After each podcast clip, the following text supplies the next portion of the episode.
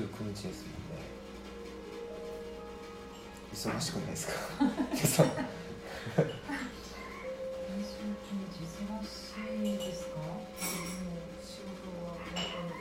あ仕事納めあ昨日終わったあ昨日納めた、はい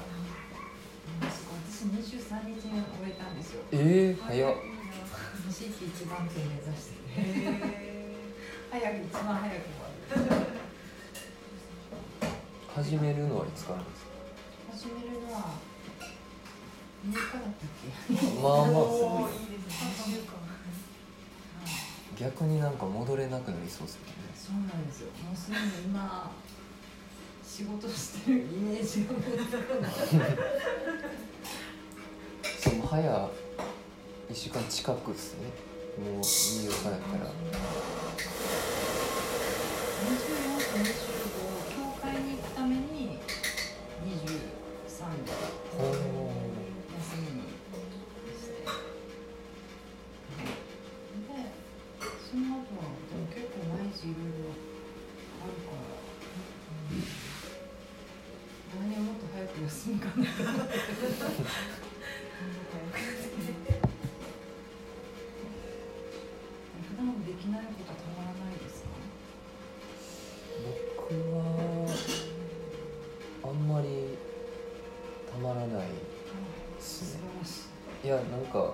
まり働いてないんで。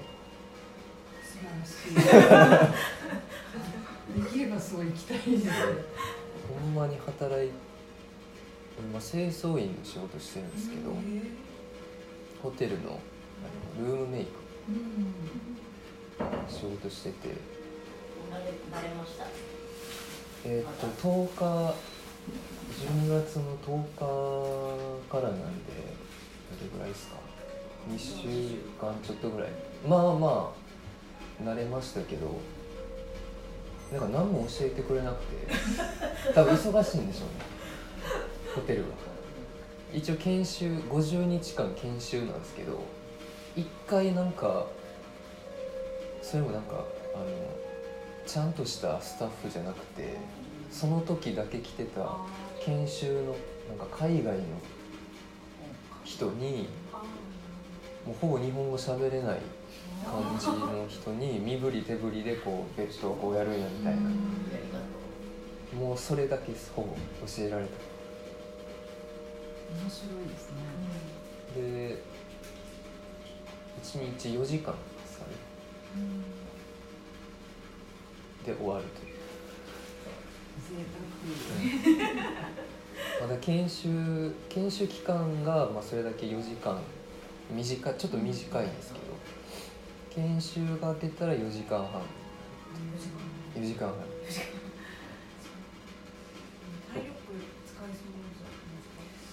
あまあでもまあまあそうですね。で多分慣れていったらノルマが上がっていくんで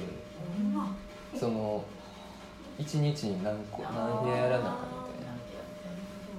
僕まだ遅いんで4つとかなんですけど全然全然働かない。んで帰ってくるのが2時とか。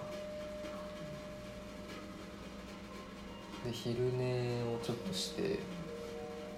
たらもうなんか第二の人生じゃないですけど第二の一日みたいな感じで。今日はもう帰ってきて帰る前に買い物もして帰ってきて昼ちょっと寝てご飯作ってご飯食べてお風呂入って今です。もうなんか全て終わったような感じのもう余生として今ここ一日になんかね2回切れて面白そう。1回寝ると。ちょっとか変わりますよね一日が長いのか短いのかもちょっとよく分かってな分からなくなってくるんですけど、まあ、なんかいろいろ仕事を探しててマッサージとか前やってたんでやりたかったんですけど。なんかうまいところは拘束時間すごい長くて収録とか入らんとダメで片やちょっと緩めのいつでもいいよみたいなシフト自由みたいなやつはめっちゃ下手なんですよね。やっぱりなんかちゃんとしてないのか。で下手なとこ入れると自分も下手になっちゃうんで。あこれあかんなと思ってた時にこっち引っ越してきたのがあの11月の10日なんですけどなんで1ヶ月ちょっとぐらいですかね。からあのなんかいろいろ日課を始めるようになってそのそれの一つは掃除なんですけど部屋のまあ言うても掃除機かけるだけなんですけどそれ今毎日やっててそれがなんかすごい気持ちよくて。これなんか掃除向いてんのかなみたいな。掃除楽しいとかじゃないんですよね。なんか気持ちいいなこれ。で清掃員探してたら結構短いのばっかりで。でまあ今日はあのせっかく来てくれたんでいろいろもう全てさらけ出そうと思うんですけどあの僕の住んでる家がまあ 1K6 畳の家でここから徒歩7分ぐらいのとこなんですけど家賃が1万8000円。えー、1万8000円。1万8000円。初めて聞い。た驚異の1万円築でも昭和50とかなんでまあまあありますね40ぐらいですかねもう始まってるんですか？あのゆるっとなんか世間話しながら始めます。はい。そう。1万8000なんかなんか家賃保証会社みたいなのに2000円払わんとダメなんですけど。なんで1万8000円の家賃のところの保証会社がいるねんって話なんですけど。そ れでまあ2万ですね言うたら。教育費みたいなのですかね。2万やっぱまあそんなにこうめっちゃこれまで通りのような働き方をしなくてもいけるなと思ってまあやってみたらもうなんか4時間しか働けない体になってしまっていよいよ。まあでもしゃあないなとは思いつつ。なんであんまりたまらないですね。ちょっと長なりましたけど。やることが。それぐらいだったらねやること止まらないいや結でも何か構溜まってきそうですよね。まあ、休日が週2日あるんで生意気にも。ちょっと今は詰めて働いてるんですけど。そうお家のことがすごい気になるんですけど、はい。なんかこう覚えのない音がしたりとか。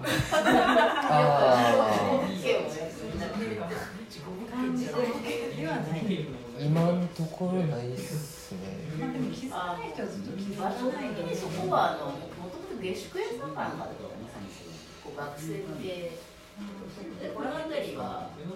どこら辺えっと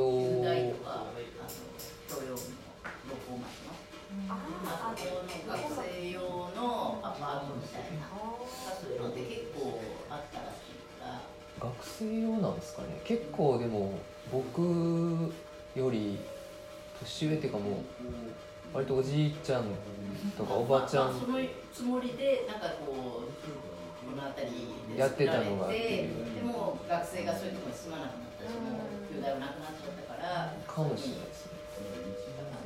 一般向けに。いやでもなんかすごいよくてあの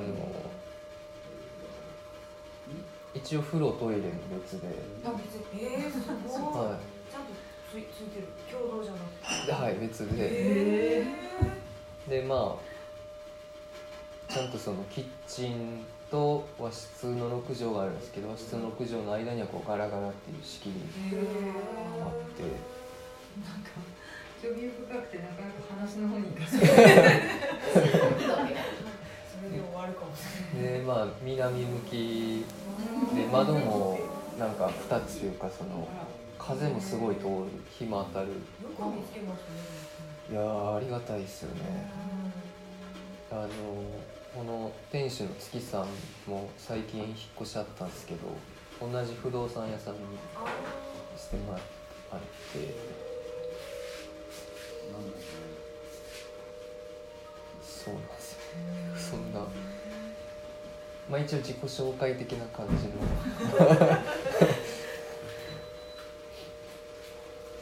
そう。でまあそうですよね。お話って言ってもなんかうーんそうですね。おは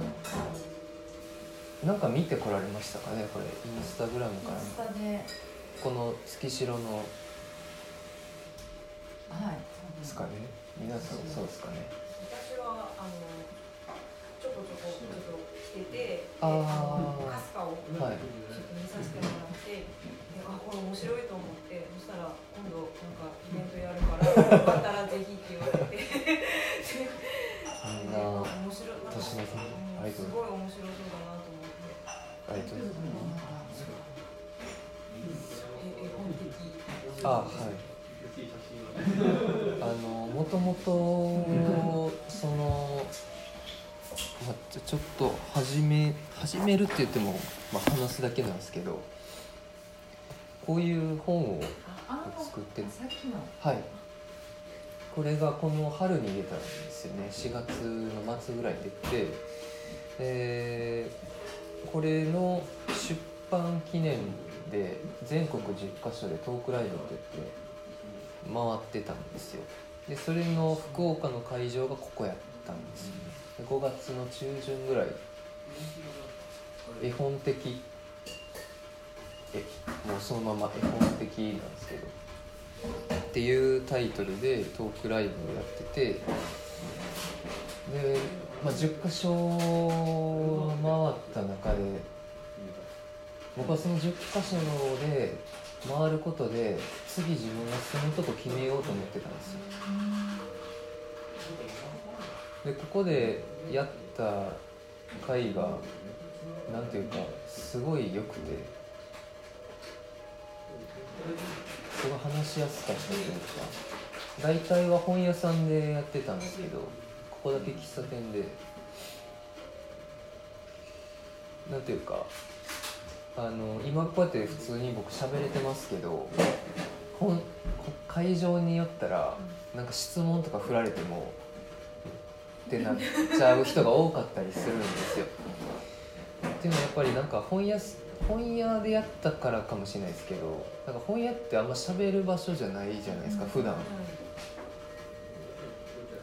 でドリンクとかもまあなんていうか簡単なものがついてくるみたいな。まあ場の制約上しゃあないんですけど。と比べてここはまあ基本的には人が集って何か飲んで食べて喋ってっていう場所なんで自然とこう聞いてる人もなんていうか安らいでるというかこうリラックスしてる。でこの人の緊張とかってやっぱ映るんで僕が緊張してても多分映りますし逆もそう結構もらうんで。なんかそういう理由もあったのか、まあ、すごい良かってその時は15人ぐらい集まりましたね。で多分10箇所の中でも最多ぐらい集まったんですけどで打ち上げになんか18人ぐらい。なぜか打ち上げの方が多かった。意味わからん状態。なんかそれであここに福岡住みたいなと思ってまあいろいろそのツアーも含め身の回りのこととかを全て終わらして11月、まあ、家家探しに何回か来てたんですけど来たのが11月。であのーまあなんかここ福岡に住みたいというよりかはここの近くに住みたいと思ったんですよ。っていうのはあの、まあ、こういう本を作ってるんですけど、まあ、これの詳しい話を今日そこまでできるかどうかは分からないんですけどあのまた何でも聞いてもらったら答えます。えーでまあ、いろんな本屋さんで売ってもらってるんですけどそのここ売り出してから30冊ここに卸したんですよね。でそれが結構瞬く間に売り切れて本屋さんでもそんなに売れてない。これかあそううちのやかんは泣くんですよな 泣くあな泣くやか。そう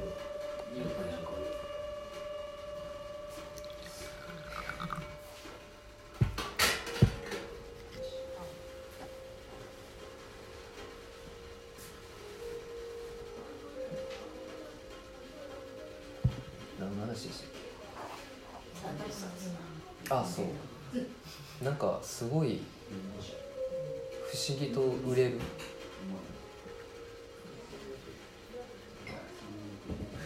でまあなんか本の作り手としてはなんかなんていうんですかねその、まあ、自費出版でこれは作ってるんであのなんていうかこれで食べていくとかは全然考えられる規模ではないんですけど。でもなおなんかこう例えばここにお客さんで来たとしてもなんか大体こう読者の人がいて「ああ石役くんやで」みたいな「会ったことあったっけ?」みたいな「ああないです」みたいな。っていう会話が結構自然と起こるというかなんかここの周りにいると自分はその本を作っている人として自然と折れるというか。でそれがまあ僕は今清掃員をやってますけど清掃員はどっちかというとこの世を忍ぶ彼の姿というか あのかっこいいですねいやいやほんまに4時間ですけどもそう。まあ税金みたいなもんですよね。やるほかないというか。あのでも税金をめっちゃ払いたいっていう人ってあんま珍しいというかね。ほんまは税金を払う自分じゃない自分の方がやっぱ本当の自分というか。っていうのでこんな場所他にないなっていうのでまあそのイベントで僕は来たんですけどそれを日常にしたいっていうふうに思って。でもっと言うとその絵本的5月のそのトークライブを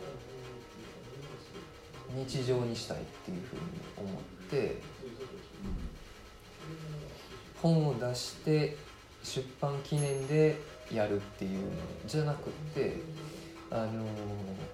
もうちょっと日常っていうので、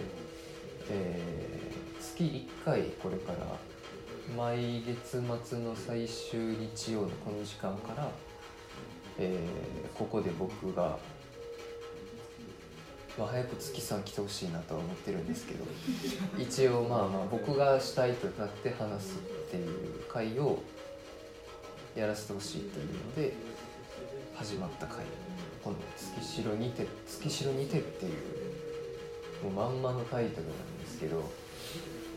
で今回はあのーその絵本的で話したことの、えー一応は続きの話をしたいとは思ってるんですけどうんなんかなんですかね。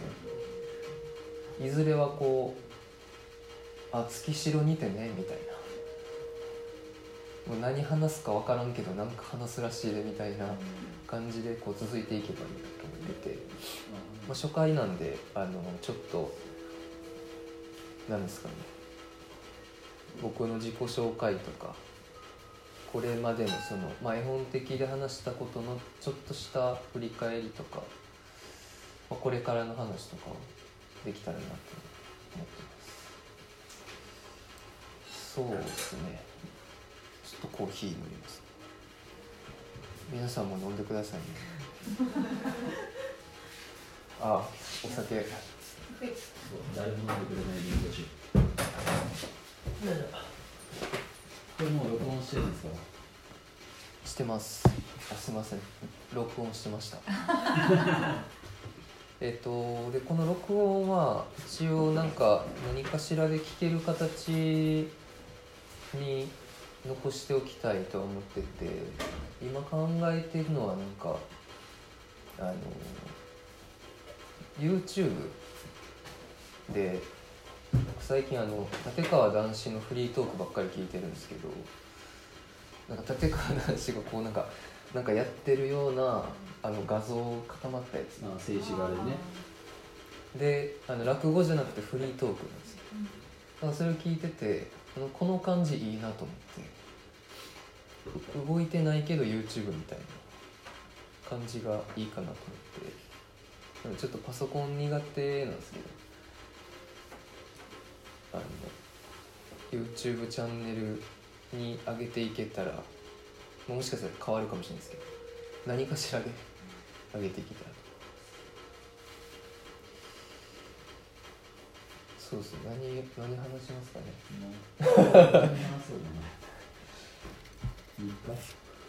そう日課の話、まあ、さっきちょっと冒頭に掃除の話をしたんですけどあのその絵本的の続きの話がまさに日課の話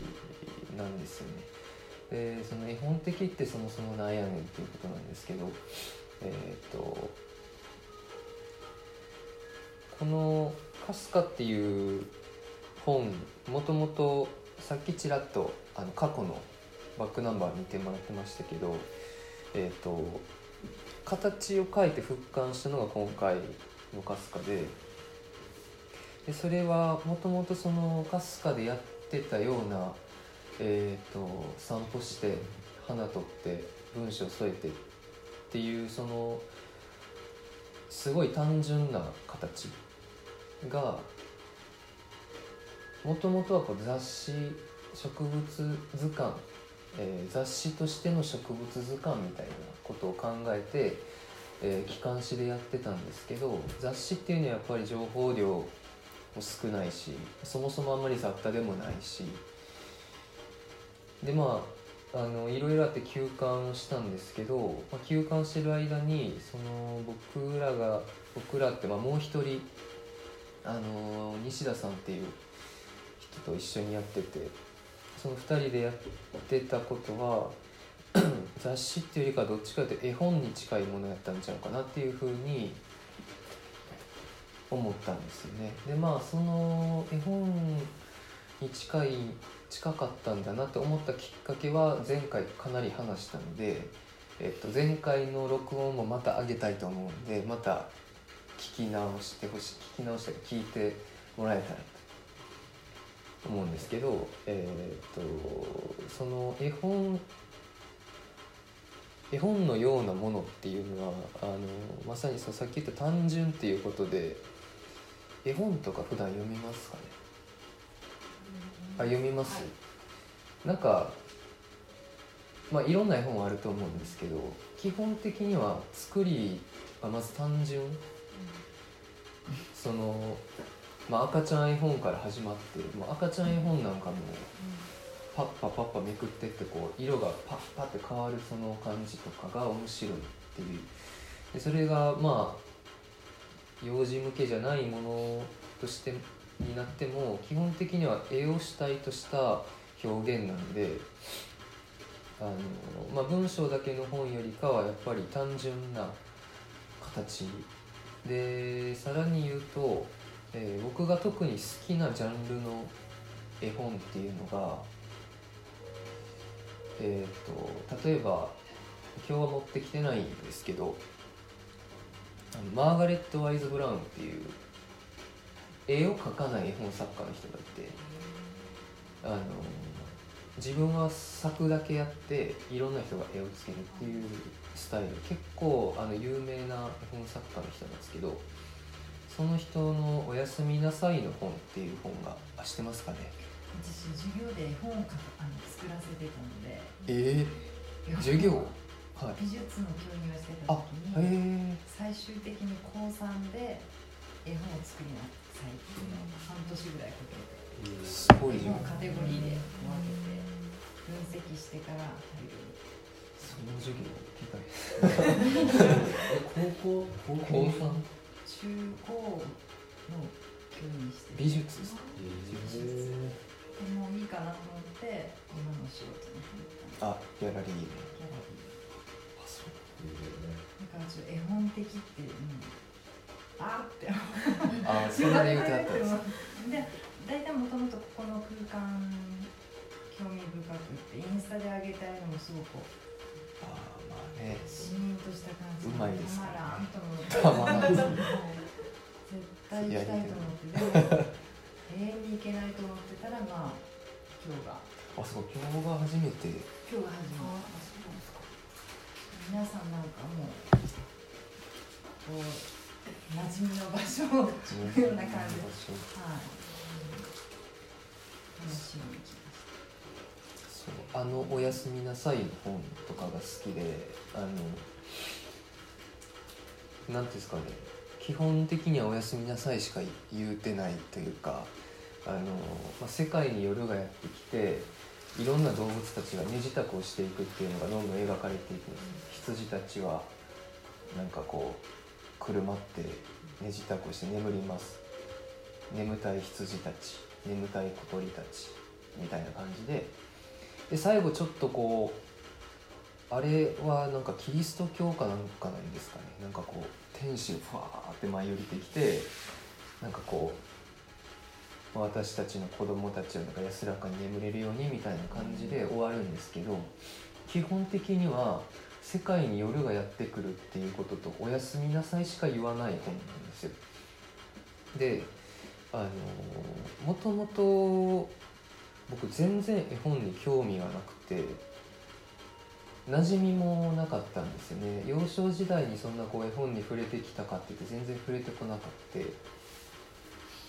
まあそれが結構いろんなきっかけで絵本に目覚めるわけなんですけどなんかそれまでは目覚めるまでの僕やったら多分そのなんやこれおやすみなさいしか書いてへんやんみたいな。って思う。で今もあの僕の体調によってはそう思うかもしれないですけどでもこの「おやすみなさい」の本はただそんな単純に「おやすみなさい」だけの本ではないというかだけの本なんですけどこの絵本は世界のいろんなこと世界にはいろんなことがある。そういう複雑な世界においていろんなことがあるけどもそれでもなおおやすみなさいっていう本なんだっていうふうに最近は感じるようになっててでそのことを僕は絵本的っていう言葉で言ってたんですよね。あの複雑な世界においてそれでもなお単純であることっていうのをその姿を絵本的って言ってて、まあ、いろんな絵本があるんですけど結構僕が好きな絵本とかあこれいい絵本やなって思うのは大体そういう単純だけど忘れがちなことやったりなんかそういうのを複雑な世界のその複雑なこといろんなことを引き受けてこれはおやすみなさいを言う本なんだな。これはパンツの履き方っていう絵本があるんですけどパンツの履き方っていう絵本作れますって話なんですよ。そこに目いくみたいな。うんなんかまあそれは一応幼児向けではあるんですけどその幼児がパンツを履くっていうその姿に焦点を当てられるっていうその目線僕すごいなと思っててあの単純な姿というか存在そのものというか生きていること自体というかなんかそういうのに目を向けるのが絵本。だそこの表現を担ってるのが絵本やったんだなっていう。でそういう意味で見た時にこのかすかもとても絵本的だったなっていう。世界には、まあ、世界って言っても僕はほとんど日本にいるんですけど、まあ、日本には季節があって四季があって巡っててでまあ男2人でやってるんですけど、まあ、その男2人がまあ歩いて一緒に歩かないですよ。一人ですけどね。それぞれ一人で歩いて、まあ、毎日の散歩ですよね。散歩してで季節の花を写真に取り集めてでなんか思ったことを書く。ここに描かれてることってそれだけなんです。あ世界に季節巡ってんなとか。ああなんかお花咲いてるなとか。それぐらいのことなんですけどあのだそれぐらいのことやなと思って僕はやめたんですよ。やめたんですけど休館してる間にこれはむしろその世界の中でのここなんだなっていうふうにあの思ってからあこれはちょっと絵本として再スタートしたいっていうので、えー、一応ねあの絵本の中でも写真絵本っていうジャンルがあるんですよ。全然知らなかったんですけど写真絵本って何やねん写真とえみたいな。っていうので、まあ、一応写真絵本っていう形であの出したんですけどまあなんか営業してもあんまり伝わらないです。なんか絵本屋さん行ってもあ写真集みたいな、まあ見る人に言うと全然写真集でもいいですしあの読者が思った本がまあこの本なんでいいんですけど、まあ、作り手としてはその絵本的なところに惹かれてこの薄くてハードカバーっていう形主にそうですね。内容はあんまり変えてないんですけど形の面で絵本にしたっていうのが、まあ、絵本的でっていう話でしたね。なんとなくみたいなね。はい。そう。でそのまあこっちに引っ越してきて、まあ、それこそさっき話したように掃除とか掃除毎日するって意味が分からなかったんですよ。あのおばあちゃん僕のおばあちゃんが毎日掃除をする人やってなんか几帳面というかえそんな毎日してもはたほこりたまらないのみたいな。結構念入りにやる。なんでやろうと思ってたんですけどあ多分おばあちゃんこれやりながら気持ちよかったんやろうなっていう。でその僕が日課を始めるようになったのはあの僕はすごいあの敬愛する敬愛する、うん、作家のあの坂口恭平っていう作家の人がいて、えー、と今日一冊持ってきたんですけど「あのクック」っていう「やってみようやってみようやれば何か変わる。可愛い料理本の始まり始め」ってこれはまあ料理本なんですけど今40歳ぐらいの作家さんで、まあ、料理は素人なんですけど、えー、自分でここの中で書いてるんです。ズブの素人が料理本を作るようになったと。でなぜ料理だったかっていうとこの人は躁うつ病っていう病を抱えててで時にまあ死にたくなると。でその死にたくなるっていう衝動を料理をすることでちょっと楽になったんだっていう。でその気づきから毎日料理をするようになるんですよね。でその模様をまとめたのはこのクックっていうのでほんまになんか自分で作った料理を iPhone で写真撮ってこれあのこの形のノートがあるんですよ。全く同じ大きさのにもう手書きで書いてあのネットプリントとかで写真貼って書いてっていうのをずっと続けていくっていう。まあなんすかね。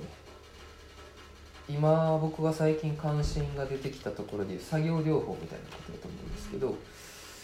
まあ、それ料理でやってで僕はこれも絵本的な本だなっていうので前回紹介したんですけどその恭平さんがあのツイッターで結構その自分の日課についてつぶやいてはってあなんか日課っ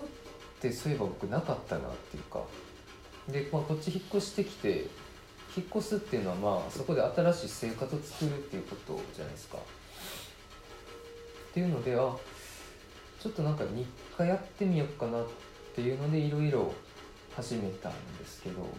僕の今の日課としては大体5時か5時半に起きてそのまま布団の中で何か書いてでそっから散歩を1時間ぐらいして帰ってきて掃除機だけかけてで軽く朝ごはん済ませて清掃員で2時ぐらいにもう一日のほとんど全てが終わるっていう。なんか4時間なんでこの清掃員も日課っぽくなってるんですけど。なんか。そう。でっていうその日課を始め出してからあの、まあ、僕も結構その恭平さんに惹かれるっていうのは、まあ、自分の中にも近いその精神的なものを感じていると結構落ちる時はやっぱ落ちるしっていうのがあってもうそれが日課を始めてからすごいなだらかになってるんですよね。あ日課の紅葉ってこういうことなんやっていうふうに思ったのと同時にあなんか僕がこれまで絵本的だって言うてたことってイコール日課のことなんではないかなってていうふうにそれはもうこっちに引っ越してきてから日課始めてから思ったことでで絵本的イコール日課っていうどういうことかっていうとあのその複雑な世界においてそれでもなお単純であることあろうとすることが僕の中で絵本的なんですよ。でその姿を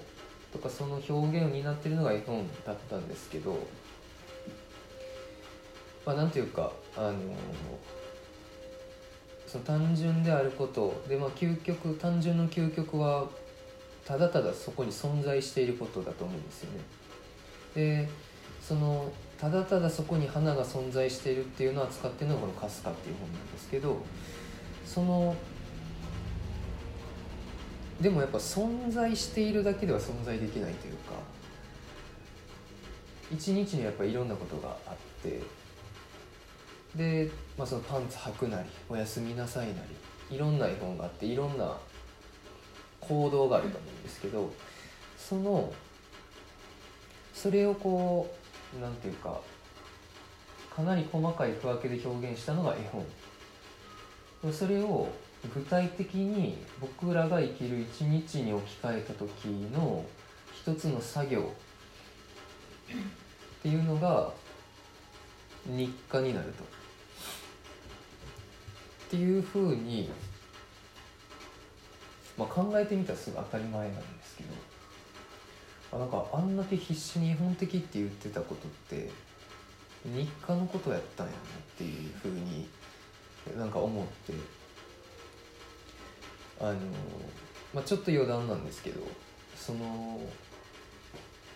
まあ、帰ってきてからの僕の日課一昨日ぐらいに始めたんですけど手紙を書くのを日課にしようと思ってあのなんか手紙書きたいなって思ったんですよ。でそれは、えー、手作業を増やしたいと思ったんですよね。大丈夫ですか？関心のあんまり。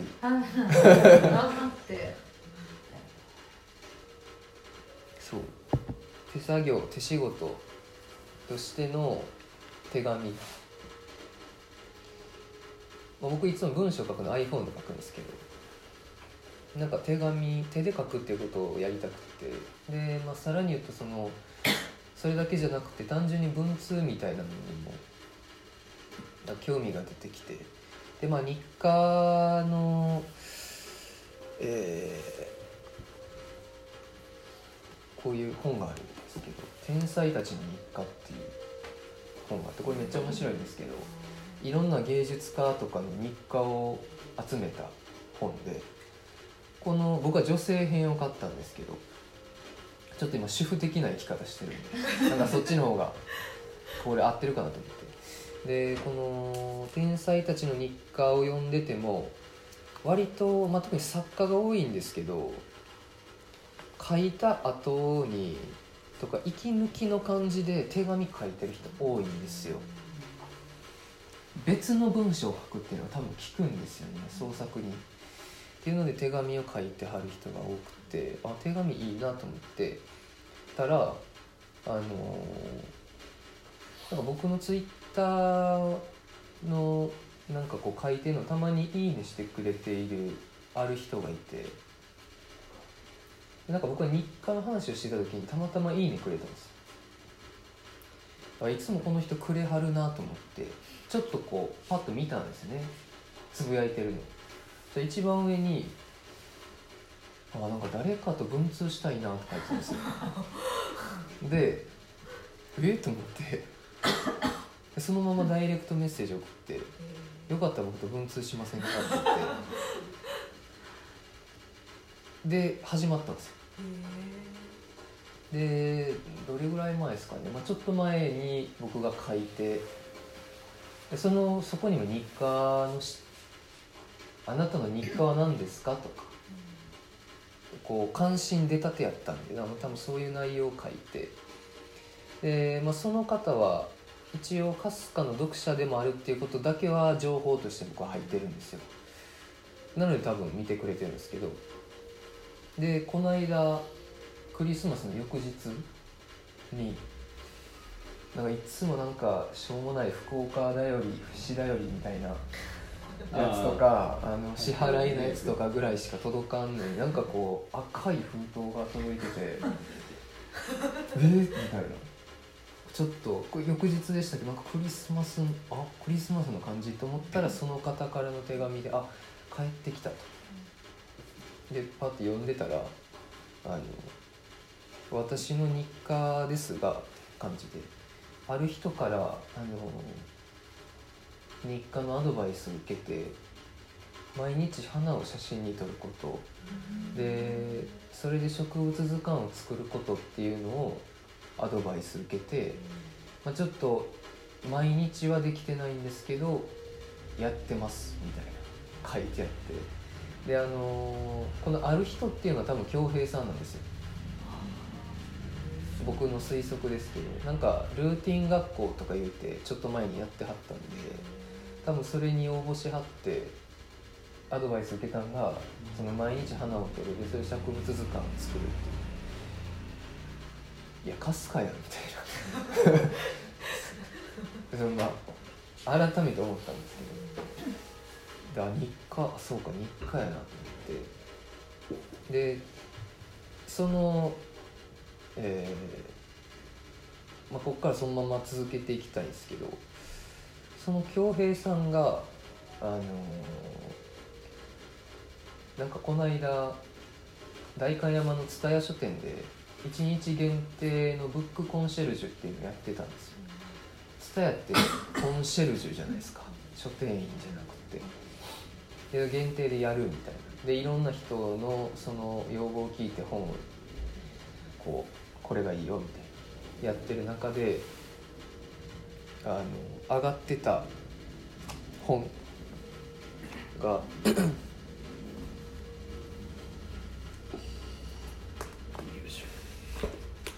このジル・ドゥルーズっていう、えーフランスの哲学者もうお亡くなりになってるんですけどの「批評と臨床」っていう本で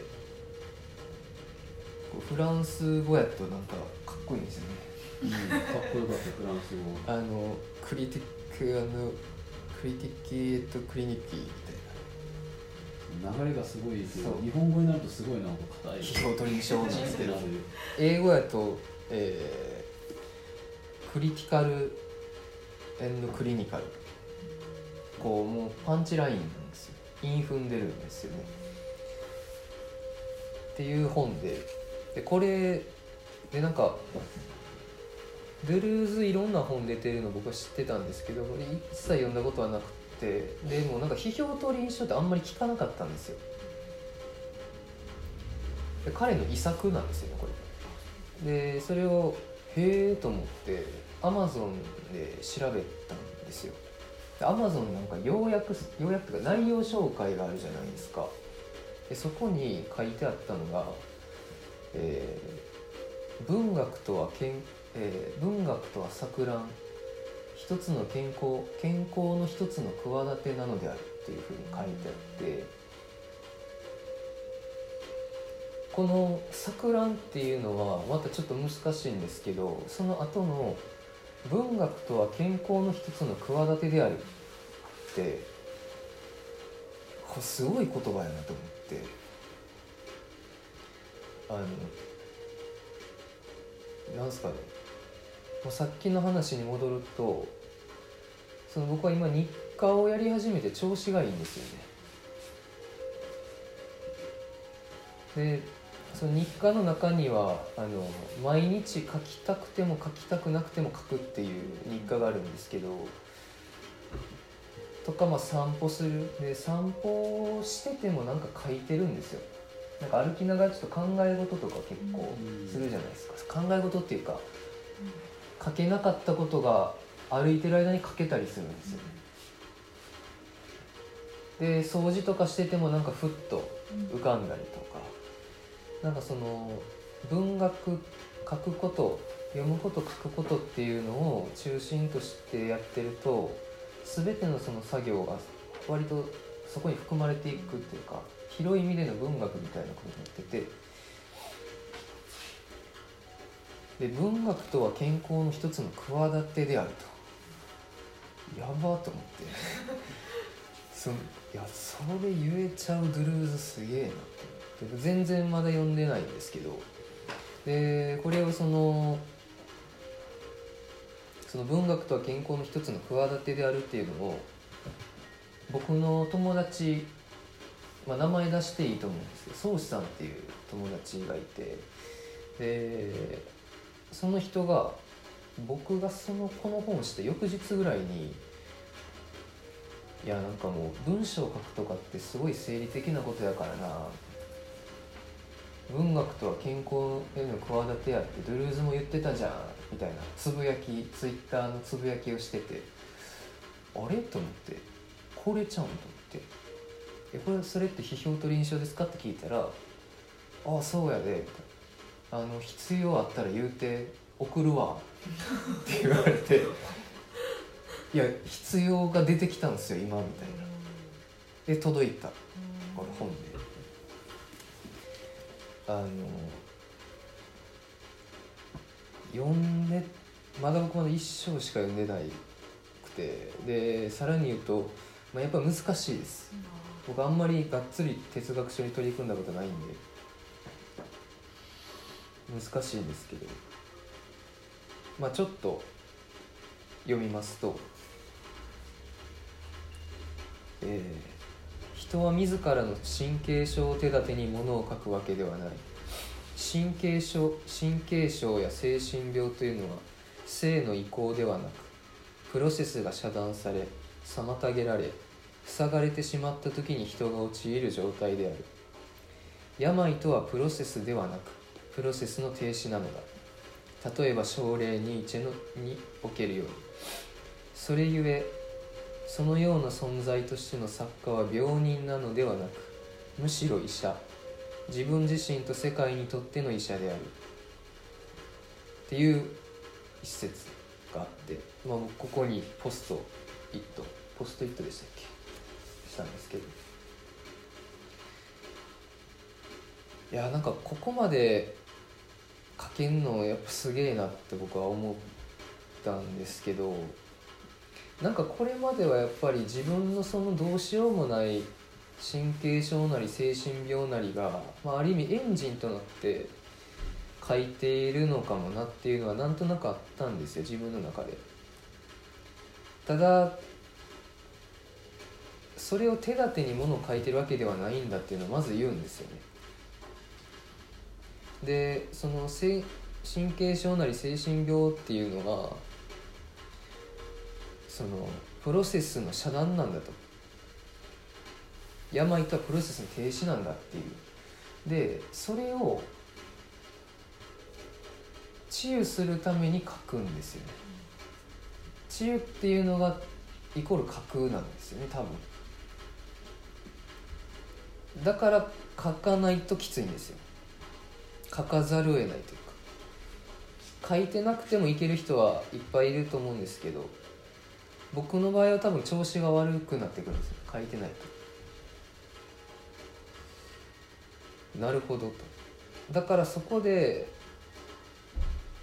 そのような存在としての作家は病人なのではない。むしろ医者。自分自身。ここまでは分かります。と世界にとっての医者である。っていうことを言うんですよね。で続きに世界とはさまざまな症候の相対、まあ、症状と言ってもいいと思います。さまざまな症候の相対でありその症候をもたらす病が人間と混合される。この混合されるも難しいんですけどこれは僕なりの読みでいきますけど。あのなんか病人っていうのがいるわけではなくて世界っていうところのさまざ、まな証拠の相対その証拠と交わってしまうというか合わさってしまうもらってしまうっていうのが、えー、作家でこの続き文学とはそうなってくると一つの健康の企てであると映る。それは何も作家が必ず大いなる健康の持ち主であるということではない。でまあ続いていくんですけど。なんていうかあの、まあ、作家ってこれはまあ文章を主にここでは言うてるような気もするんですけど、まあ、文章だけじゃなくて絵もそうやし写真もそうやし何かを作り出す作家。やむにやまれない思いでものを作っている作家っていうのは基本的にこの状態にある。作らなくても生きていけるんであれば多分作らないんですよね。っていうので僕はこの自分自身と世界にとっての医者っていうのがなんかこうすごい実感として今あって、まあ、それかすかにおいてそうなんですけどこれがその冒頭言ってた絵本的の続きの話になってくるんですけど、えー、とこれはブログでも書いたんですがあちなみに言うとそのブログっていうのは5日ごとに僕今連載を勝手にしてるんですよ。誰にも頼まれずあのっていうのを日課っていうか毎日書いてるのを5日ごとにまとめてこう連載としてやっててでその連載が6本たまって月1回のこれになるっていうのが一応目論見なんですけどで話す、えー、あ書く日々があってそれを話す場所があるっていうこの言葉の流れっていうのを作りたい。でここで話したことをとかあの今日来てくださった皆さんの反応とかからまた僕は得て書いてっていうこの言葉のこの流れをこの月城っていうのを中心っていうか返してやりたいと思ってるんですけどえっとそのブログのあそのブログではないブログか。一応2つあって何か落ちました。あ本が落ちた。あ落ちない。あの僕がそれをやってるのは個人のブログなんですけどあのかすかのことだったんでかすかのブログに書いた「絵本的その後」っていうブログがあってでこれをかいつまんでお話をしたいんですけど大丈夫ですか？このまま喋って。大丈夫じゃない。大大丈夫 なんか前言われたんですよ僕が喋ってるとこう身動きができなくなるって一回言われたことがあって なんかリラックスしてください。なんか飲んだりしてください。このの感じを写真撮っていいですか？全然いいですよ。どの感じでも。このこの感じがすごい好きで。あとちょっと遠いんですけど皆さんチョコよかったら。美味しいです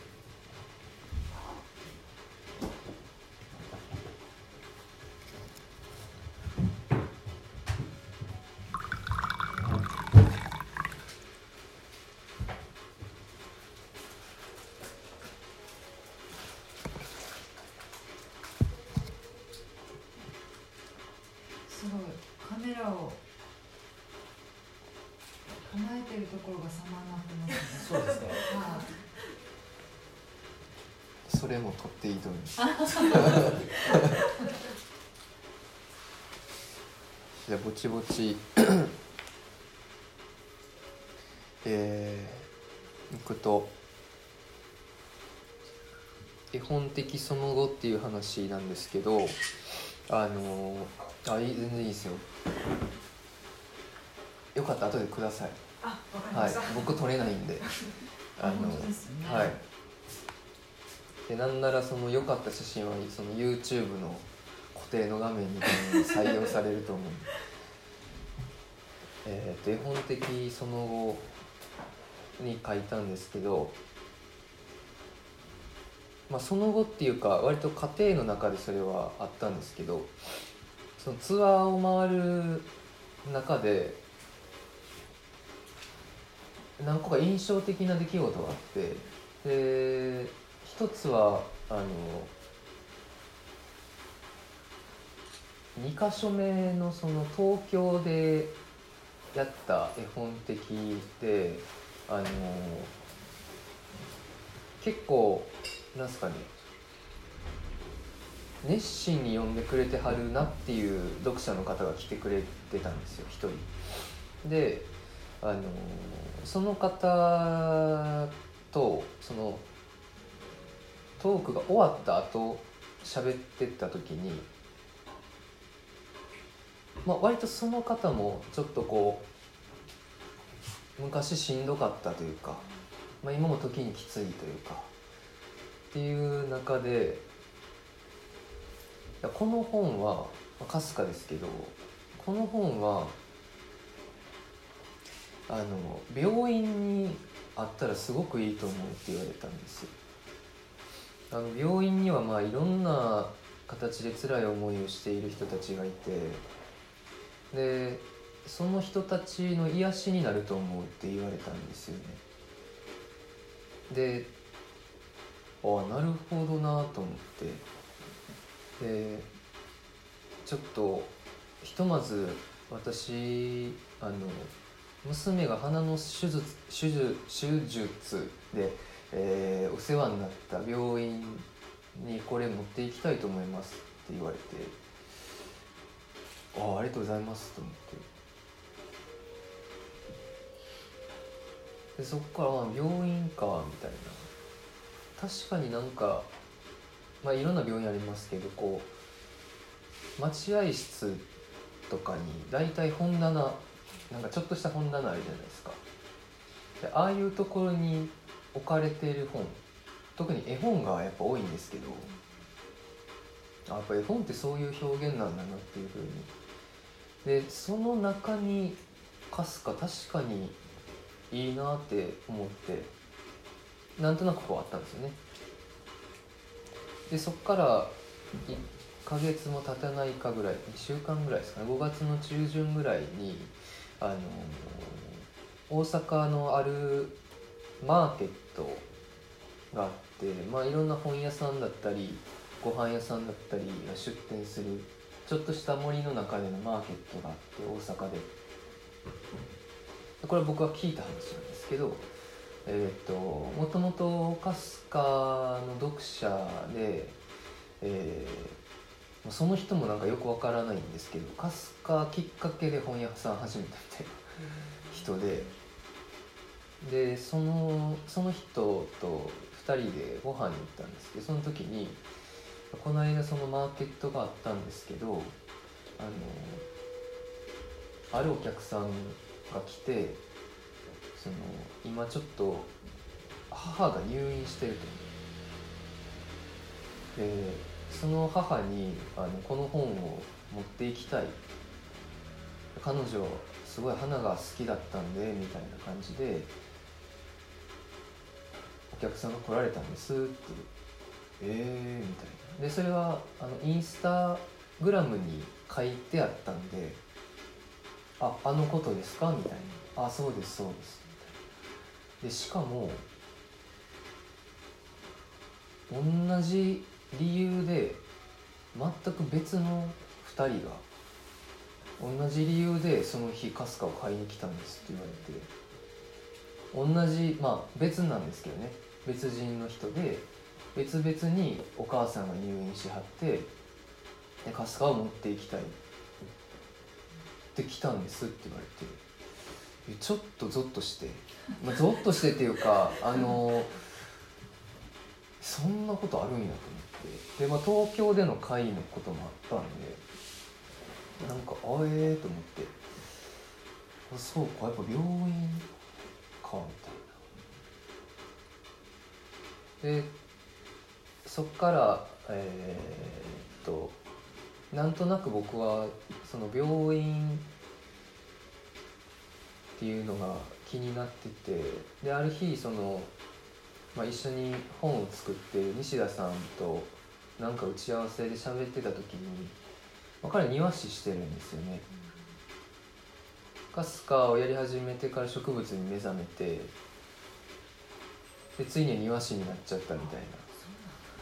脱サラして庭師になって、まあ、今3年目ぐらいだと思うんですけどでその西田さんがなんか俺やっとこう庭師としてやりたいこと見つけたんやみたいなことでなんかまあ個人宅の庭を結構請け負ってるらしいんですけどゆくゆくはそういう個人宅の庭もいいけどどっちかいうとその病院とか保育園とかそういう施設の庭を手掛けたいんだっていうふうに話してくれてて。でそれがちょうど7月の7日の七夕の日にえー、っと「母の友」っていう今日持ってきてよかったですね。あの子育て雑誌があるんですよね。月刊の子育て雑誌もう60年ぐらい続いている先月で800号記念みたいな。でしたけどその母の友さん母の友まあここでやっていいと思うんですけど母の友編集長の方とその僕と西田さんの定談っていうので7月7日東京で控えてた打ち合わせやったんですよ。で母の友っていうのが面白くってあの母の友大体どこで売れてるかっていうと保育園で売れてるんですよ。でお求めは園書店またはなんかネットなんとかなんとかみたいな。まず園なんですよ。書店じゃなくて。っていう雑誌やったんであその保育園とかやったらその編集長の方に何か聞けばもしかしたらそういう仕事につながるかもねみたいな。でさらに西田さんが出てたのはその庭をただ作るだけじゃなくってその庭を使っての、えー、例えば病院であったら作業療法であったりそういうハードとしての庭と庭を使ったソフト面こうどっちともを、えー、考えながらやる。どっちともをやるっていう庭師を今後やっていきたいっていうふうに話してて。あでなんか多分母の友さんと喋ったらなんかあるやろなみたいな話をしてたんです。でいざ7月7日の、えー、打ち合わせの時やったんですけどその打ち合わせといってもなんていうか僕今日話すことあんま決めてないとか言ってましたけどあんまり決めたくなくて前から。なんでそのちょっと楽しみにしときましょうみたいな。あんまりだから打ち合わせせず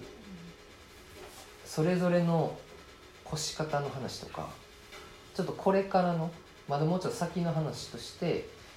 えっ、ー、とその実は西田がみたいな感じでその庭の話とかをしてて。したらそのアントムさんが「あこういう方知ってますか?」って言われてえー、と写真家でトーマス・シュトゥルートシュトゥルートっていう、えードイツの写真家なんかっていう方がいてでその人の「ダンデライオンルーム」っていう写真集があるんですけどでそれは花の写真集なんですよすごい綺麗な花の写真集なんですけどそこに収められてる花っていうのが、えースイスのある病院から依頼を受けて37個あるその病院の病室それぞれに飾るお花の写真を撮ってほしい。しかもその病院の周辺で撮れる花の写真をあなたに撮ってほしい。でそれを病院に飾ってほしいっていう依頼を受けるんです。トーマスさん。でそれ実際刊行されたんですけどその花の写真を集めたのがダンデライオンルームっていう写真集で。もうそれ聞いた時にいやもうすでにやってるんやみたいな海外では。いやなんかやっぱこの線なんやなみたいな。まあそれは写真だったんですけど写真をその病室に飾るなりこういう本を届けるなり病院という施設に届けるっていうことが海外ではすでにされているんだなっていうのをそのハントムさんから教えてもらって。なあーなるほどなっていうのが、えー、と絵本的その後の話。でただまあなんていうか自分そうですね自分からなんか病院に営業に行くっていうのもなんかちょっとよく分からなくてなんかおおかしいじゃないですか。病院にどうすかみたいな。なんかく持っていくのってなんかイメージがつかないんですよ。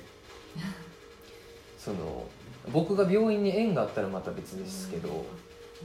まあ、ある意味か外の人間がなんかそういうのってなんか違うんかなとか。って思っててまあそれで結構忘れてたんですよねそのことも。まあいろいろそれこそ家探さなあかんどうのこうので忙しくしてたんで。で僕が、まあ、無事こっち11月に引っ越してきて割とすぐぐらいにまあえっ、とこれも名前出していいと思うんですけどオグロ。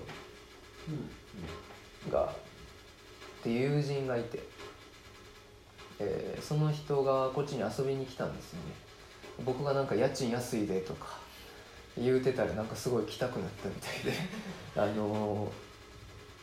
そうなんか、まあ、家探しまではいかないですけど、まあ、ちょっとこう福岡どんなもんかなみたいな下見として遊びに来てて、まあ、僕の家に泊まってみたいな感じで来ててでまあその泊まって翌日の朝に開口一番で「石役さんまだかすかってありますか?」って聞かれて「ああありますけど」いや実はあの友達があの病院に入院してるんですけどその友達からお使い頼まれてて「えー、みたいなまた届いた」みたいな今度はでもその入院してはる当事者からまあ多分オグロンの投稿か何かを見てやったと思うんですけど。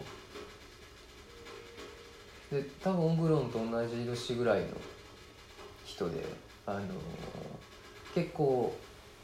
そのオグロンも詳細は知らないらしいんですけど、えーまあなんか精神的にちょっと疾患があって割と入退院繰り返してるっていう人であそうなんやと思ってでよろしく伝えといてみたいな。でまあまたなんか退院とかしてた時にはなんか3人でご飯行こうみたいな話をしてたんですけど。でなんかまあそれがあってからちょっとこうあ改めてこれはなんか書き残しとかないと流されてしまうとちょっと良くないなと思って書いたのがその絵本的その後っていうブログで。っていう経緯が僕の中であったんでその文学とは健康の一つの企てであるっていうのがガツンと刺さったんですよねまさにだと思ってこれは僕が実感していることだと。自分自身にとってもそうですしでこれは自分自身にとってのそういうものではあったんですけどなんか聞いてるとやっぱ読む人にとってもそういうのをこう感じる人が結構いるんだっていうのをまあいろんな声から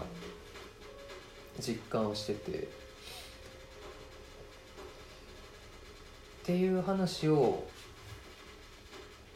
この間してましたね。あの機械さん。うん。ひろさんの写真集で。そう。機械ひろさんっていう写真家の人がいてご存知ですかね？持ってきましょうかね。持ってきてください。機械ひろさんはもう人が取らないですよね。まあずっと浅草で45年間人物のポートレートを撮ってて。そのポートレートに写ってる人たちが何とも人間らし人間らしいって言ったらちょっとその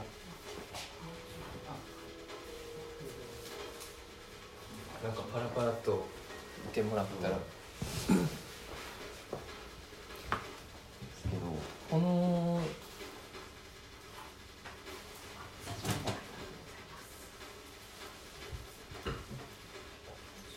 この写真家さん僕もまあちょっと前から知ってたんですけどあのある時月城に来た時にその月さんこの一番好きな写真家この人が一番好きというかうん。まあ尊敬というかっていうのを聞いて最初なんかこの人なんやと思ったんですよ。えなんていうかなんすかね。分かりやすい写真家ではないというか。うん。であんまり機械疲労さんが好きやっていう一番好きやっていうの僕まあそんなに知らないですけどあんまり他の人から聞いたことがなくて渋いなぐらいに思ってたんですよ。でもまあこっち越してきてからあの見た時にまあなんていうかすごい食らったというか。でそっから機械疲労さんすごいあどっか置いてていいですよ。じゃあはい。そう機械疲労さんにすごい今惹かれつつあるんですけどこの人の写真のスタイルとしてその、まあ、写真撮るだけじゃなくてキャプションが結構効いてるんですけど写真そうなんですよ。写真にキャプションつけるってめっちゃ難しいことやと思ってて大体の人失敗してると思うんですよ。大体の人が写真を台無しにしてしまってるっていうかちょっと陶酔してしすぎてしまっているというかですけどこの人はなんかちょっとこうなんすかね離れたところでスッと書いて一筆書きっていうか、なんかっていう感じがあって、まあ、言葉のセンスもすごいなと。でまああのこの写真集とか、まあ、いろんな写真集が出ててでそこで結構機械さん自身が、えー文章を書いてるところもあるんですけど、まあ、たまたまその文章えーっとねそれはもうさらに引用されてた文章なんですけどなんか朝日カメラかなんか写真雑誌のインタビューの引用でその機械さんが撮ってはる写真のことを自分が撮ってる写真のことを自分自身の他者っていう言い方をするんですよ。自分自身の他者って何っていう。すごい引っかかるというか自分自身の他者とかあのよくその自分被写体に自分を見る。っていうことをあのよく言うてはってでそういう自分を見るっていうことがない写真はただの証明写真と変わらんと。なんか YouTube とかでラジオとか聞いてるとすごいね柔らかい。うん、優しいおじいちゃん。そうおじいおじいちゃんです。まあそうなんか軽快なおじいちちょっと鉛というかねもあって山形でしたっゃん山形出けなんですけどまあたまにポロッとすごいこと言うみたいな人で、まあ、自分を見つけるっていうことをまあ言ってはるんですけど。でその機械さんの、えー写真を見た人が見た人がっていうかこれはこの多分6月とかに出た機械博さん対話集っていうのが出ていろんな写真家とかもの作ってる人たちと機械さんがしゃべるっていう対話本が出たんですけどそこにその精神病の患者さんがその機械さんの写真を見て精神が安らぐっていうことが書いてあるらしいんですよね。読んだ人がそう言ってるのを聞いたんですけど、なんとなくこうそこで親近感を感じるわけですよ。あなんかやっぱ写真って結構そういうところがある写真一般ではないと思うんですけどでそれなぜなんだっていうところでなんか自分自身の他者っていう言葉が効いてくるというか機械さんは、えー彼がそう言っているわけではないんですけど多分その写真を撮りながらでその中に被写体に自分を見ながらちょっとどっか安らいでる部分があると思うんですよね。だからその浅草の人たちを撮ってキャッハー楽しいじゃないと思うんですよ。こう深く潜っていくような安らぎみたいなのを多分感じてはってでそれを機械さんが感じているだけじゃなくってていうか機械さんが感じているからこそその写真を見る人が深いところでそこに共感するっていうのが写真って結構起こりうるんだなっていう。僕で言うとその花がそういう存在なんで自分がやっぱ花を撮ることでなんとか落ち落ち着くなみたいな安らぐなとかいうのがあってでそれが多分伝わってる。でも機械さんの場合もきっとそうなんやろうなっていう。でこの時の自分ってなんなんやろうなっていうふうになんか最近は考えてて。その自分が安らぐっていうだけでもちろん撮ってるんですよ。人を安らがせたい安らがせたい。日本語があれですけど、あのっていうなんすかね。誰かのためにとかじゃあ全然ないんですけど。でもなんかどっかやっぱり人間にはそういう深いところでの共感能力っていうのがなんかあって。でそれがそのドゥルーズが言ってた自分自身と世界の医者であるっていうところになんか今つながってて。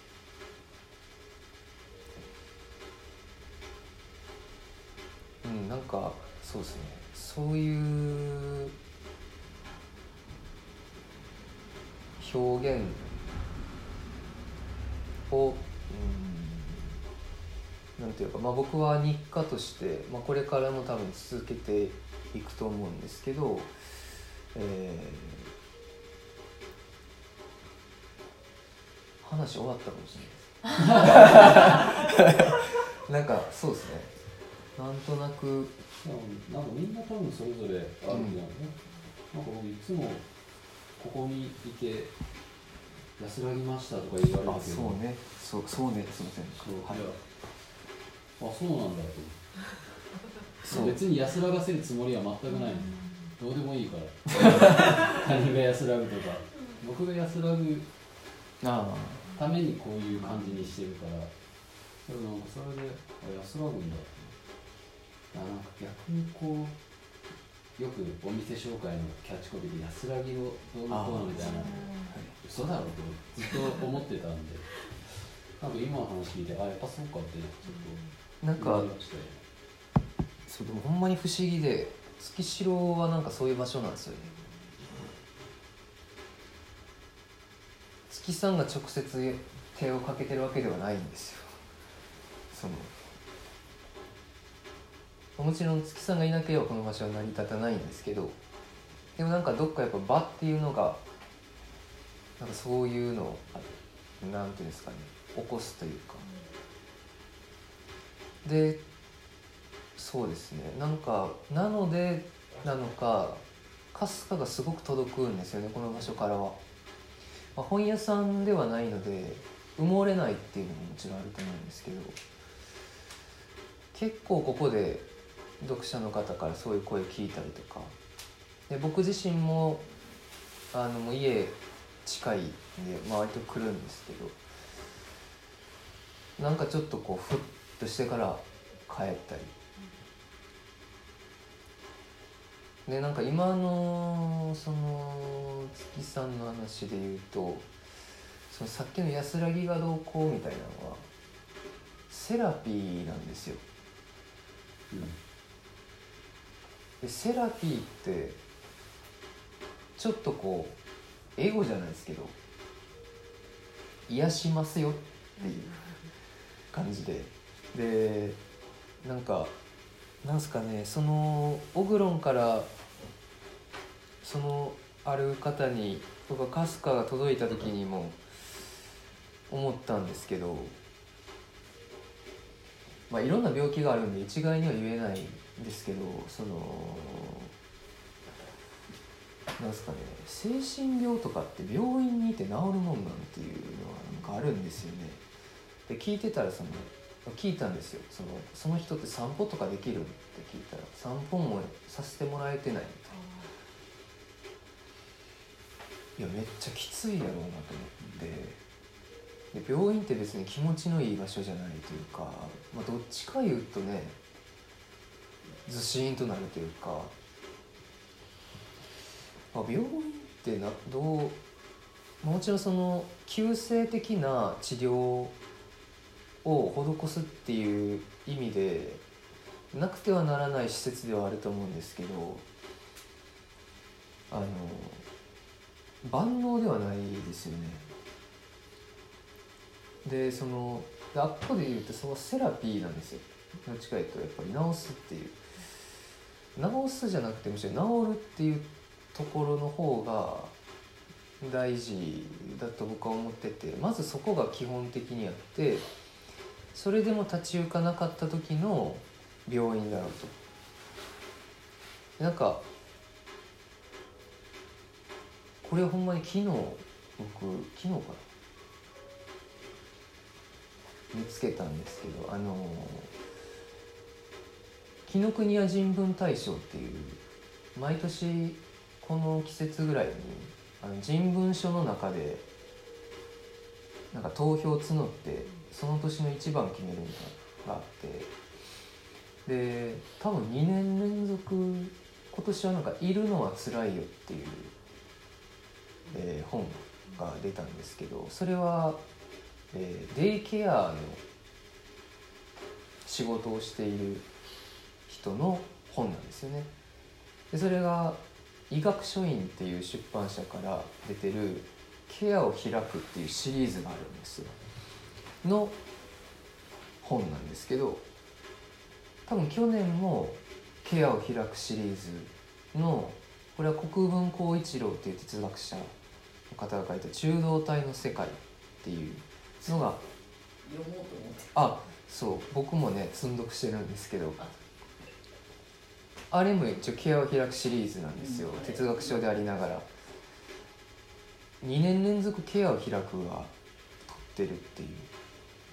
で今まで結構その癒しますよとかで言うと割とその専門的な職業の人のものみたいな、まあ、病院とかが多かったような気がするんですけどなぜその医学書院のものが2年連続取ってるかっていうところで言うとでもそうじゃないところでの医療っていうのが割と日常的な僕らのところまで降りてきてるんだなっていうのがあってでセラピーに対してケアという概念があると。でこのケアっていうのが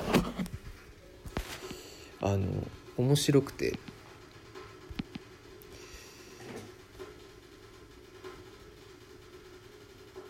そのお医者さんがえっと患者さんを見る診察するカルテと、えー看護師さんが毎日つける看護記録っていうのがあって2つの書類がその患者さんと接することで生まれてくるわけですけどこのお医者さんが見るかん、えーカルテには何かが起こった時の何かしか書かれてないんですよ。普段の日常の中で得意な現象があった時の得意な現象しか書かれない。けど看護記録っていうのはあの何にも起こってない日常のことが書かれる。もちろん得意なことがあればそこも書かれるんですけど。でこれがそのセラピーとケアの違いでで全ての、えー患者を、えー医者が治せるわけではないけれど、えー全ての患者を医者はケアすることはできるっていうんですよ。でこのケアっていうのを調べるウィキペディアで調べますとケアは、えー広い意味では世話や配慮気配り手入れメンテナンスなどをすることであるっていうんですよね。で競技では介護看護のことなんですけど、まあ、デイケアっていうともうちょっとやっぱ広いですよね。で実は僕らが毎日やってることなんですよ。その手入れとかメンテナンスとかでいうと、まあこの間っていうか一昨日昨日一昨日ですか？髪。ああ髪切った おととい。そう。月さん髪切ってあのインスタにその髪切って寝ようとして健やかになったみたいな投稿されてたんですけど。これメンテナンスですよね。歯磨きとかももちろんそうなんですけど。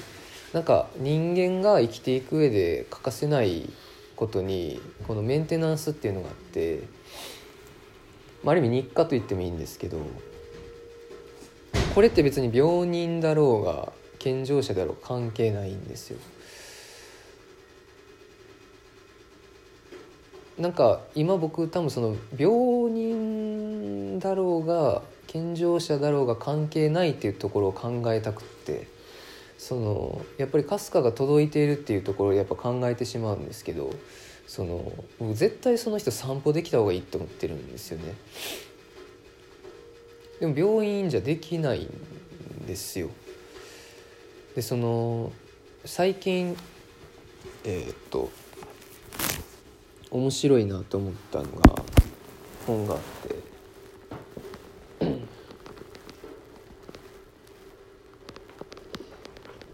まあ今1時間半ぐらいなんで、えーもうちょっとした一旦閉めますね。よいしょ。この「命を呼び覚ますもの」っていう稲が稲葉敏郎さんっていう方この方は心臓外科医の方が、えー、と自分は心臓心臓を専門にやってるけどその西洋医学のそのやり方だけでは限界があるからっていうのでいろんな伝統医療とかそれこそ芸術とかえーを含めて人間が総合的に健康になっていくっていうのはどういうことかっていうのを探求してる本がこれで、えー、とここに書いてて面白いなと思ったのが病気っていうのは比喩なんだメタファーなんだっていうんですよ。病気ってメタファーっていうんですけど、えーなんか例えばそのメタファーの説明で言うとこう言葉は水の水だ水のようだって言った時のこの水が言葉のメタファーじゃないですか。でもこれを病気に例えた時になんかちょっとしっくりこないんですよ。でも病気は毒だとか言って分かるんですよ。病気のメタファーが毒じゃない。病気がメタファーって何なんやろっていう。何のメタファーなんだろう。本質じゃなくてなんかずずそこを投影されてるそうですね。病気自体がこう原因っていうか、そのなんか症状とかあるけどそれがなんかこうほ本本質的なそう。その状態じゃなくてなんかそのもっと含む全体的なそうっていうのが書かれててででさらに言うとそのこの人が西洋医学と伝統医療を比較して語ってるんですけど西洋医学っていうのはまず病気っていうのを定義する。でその定義した病気をと戦う闘病するでその病気をやっつけることで健康になるっていうのが西洋医学のプロセスなんですけど伝統医療っていうのは逆でまず自分にとって健康とは何だろうっていうのを定義する。で健康になることで病気が治るっていう考え方なんですよ。逆なんですよ。で僕なんかすごい面白いそっちの方が面白い。面白いというかこちら側だなって思うんですよ。もうなんか病気になってしまったらまあ病院に行けばいいと僕は思うんですけどただただホイホイ病院に行ってても治るもんも治らんような気はしてて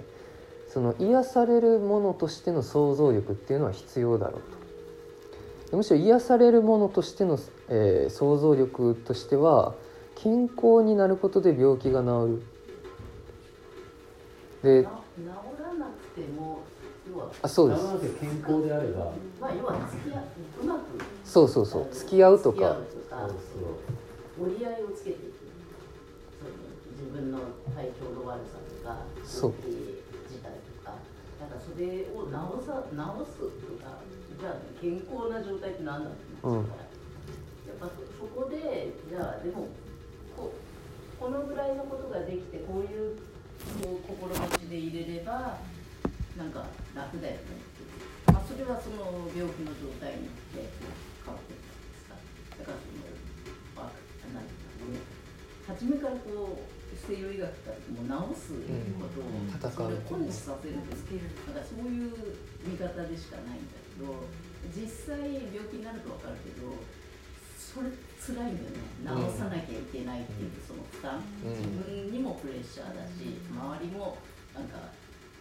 この人は病気だから。はい。みたいな、はい。そうだからまあなんかそこに合理的こうで好きと思ってたけど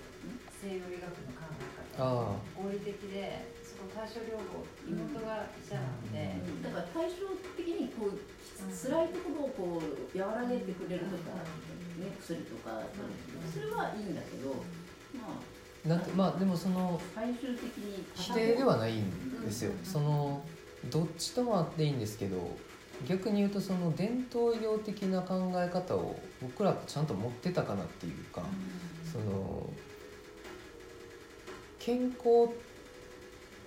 とあのなんか定義があるんですよ。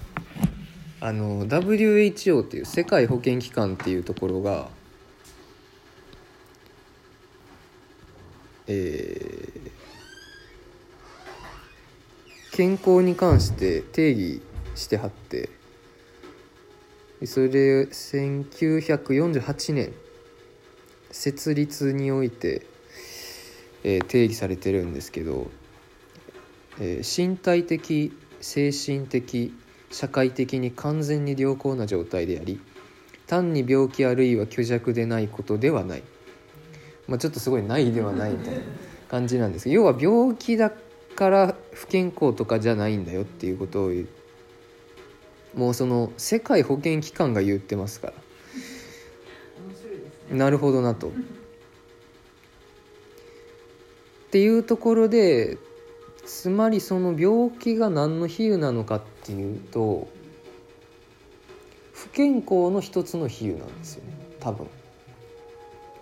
でこの健康っていうのを、えーこの人はここで全体性っていう言い換えてるんですけどそのいろんな要素が成り立って今の状態があると。でこの状態は常に動いている揺れている。中でなんとか体はバランスを保っている精神はバランスを保ってるんですけど何かこうその全体性が偏った時に現れてくるものが例えば病気なんだっていう。この全体性の比喩が病気だと思うんですよね。でただなんすかねそのでまあここでは自分の健康をそれぞれ定義して定義しようみたいなことが書いてあるんですけど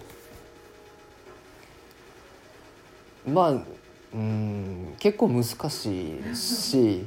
あの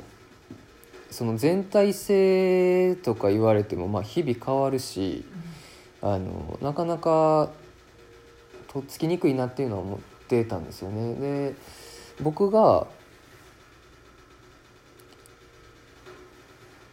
そこで考えたというかパッと思ったのは自分まあ自分にとって健康をもうちょっとこう分かりやすくしようと思って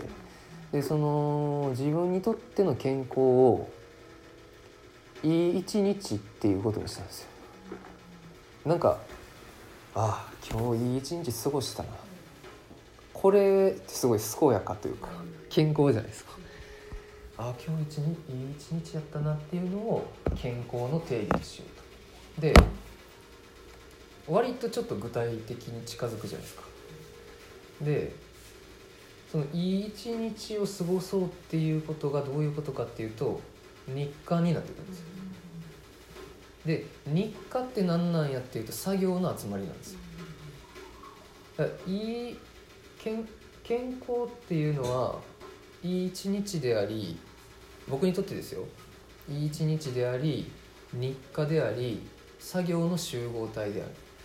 でそのいい一日いい作業のこの流れとか組み合わせっていうのを考えて実践していくっていうのが健康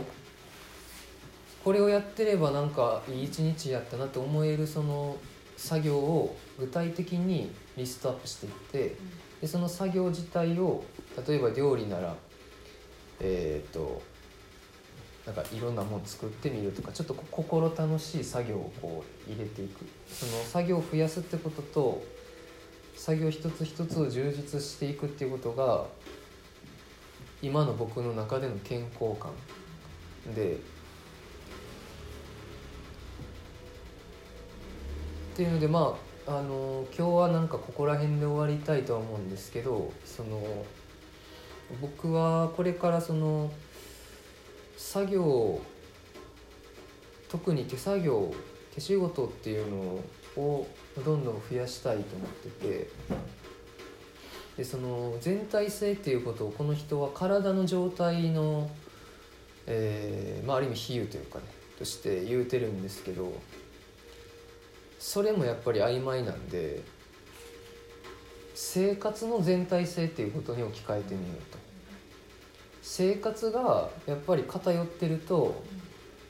それが結局病気とかになりやすい。から一日の自分の中での作業の全体性料理もすれば掃除もしてなんかちょっと疲れたら自分でマッサージとかしてで人と喋って物書いて本読んでっていうこの体とか、まあ、心とかを使ってその生活の全体性っていうのを上げていく。だ僕と月さんとかでよく喋るんですけどルンバってどうなんみたいな。例えば。あああの話ねそのルンバってあーサンバ踊ってました。あすいません。あのルンバ。ねそう。ルルンバとかってそのなんていうか。作業を代わりにしてくれる掃除を。そうなんですよ。結果は一緒になるかもしれないけど。むしろなんかすごいらしいですよねルンバって。人がやるより、ああそうなんですね。けどこっちは吐きたい。のこうエレベーターとかエスカレーターも最近イラッとする。ああ歩く機会を取ら取るなよってあの並んでんのイラッとしますよね。うん。歩けよ。そうなんかあのーなんすかね。昔ってそんなん言ってられへんぐらい全体性やったと思うんですよ。はちきれんばかりの全体性やったと思うんですけどどんどん便利になってきてでも別になんていうかむしろその便利になってきたことがこの世界の病気なんではないかっていうのが今の僕の感覚なんですよ。でそれが、まあ、飛躍するかもしれないですけどその、まあ、今自殺者2万2,000人って言われてるんですちょっとずつ減ってきてるみたいなんですけど、まあ、これ数えられてるだけでそれだけでで10代から40代の死因第一は自殺なんですよでもなんか何もしなくても生きていけるある意味作業とかほとんどしなくても回っていくっていう中でなんかそら死にたくなるよなって思うんですよ。その掃除とかが実は薬なんですよね。作業療法っていうのがあるぐらいですから。でこの作業療法って何なんて紐解いていくとほんまに掃除とかなんですよ。料理とか。でえっ、と仕事日課遊び休息これらが作業に入ると書いてるんですけどいやそれ人生やんみたいな。ってなってくるとさっき言ったようにその病人だろうが健常者だろうが関係ないだろうっていうところが実はその健康の鍵なんではないかとは思っててなんかそういう意味で僕は日課をもっと充実させていきたい。でその生活の全体性っていうことを、えー充実させていこう。でまあ今僕がこうやって話しているっていうことも僕の中での健康の企てです。っていうのを、えーここでちょっと続けていけたらなというふうに思っている次第であります。という初回の月城にて。一旦。一旦締めましょうか。はい。